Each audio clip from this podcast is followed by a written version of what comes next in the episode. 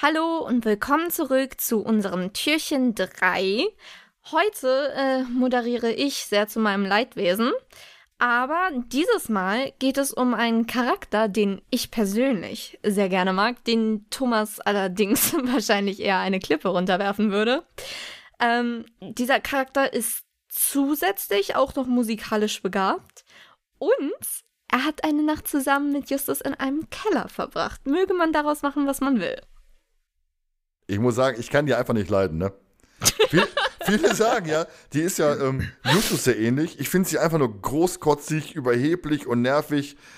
Boah, nee. Ich habe ja schon öfter gesagt, ich würde sie am liebsten im Hafenbecken versenken oder anderweitig verschwinden lassen. Also von daher, boah, nee.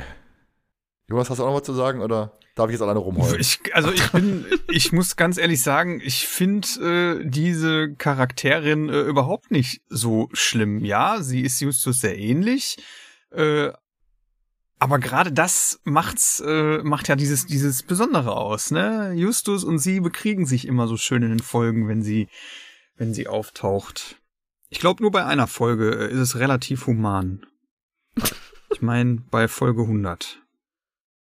Ja, dann äh, war's das von euch. Nee, du musst doch noch sagen, was die suchen. Was. Ja, suchen. natürlich weiß ich Madame. das, aber ich wollte jetzt nicht euch reinquatschen. Ich bin ja höflich und zivilisiert im Gegensatz zu anderen Personen. Jonas, die hat dich geärgert. Schlag zurück. So, jetzt Schluss damit. Ähm, falls ihr, liebe Hörer, diesen Charakter erkannt habt, dann äh, nehmt euch bitte den ersten Buchstaben des Nachnamens und äh, fügt ihn dann weiter in die Wörterreihe ein. Tschüssi!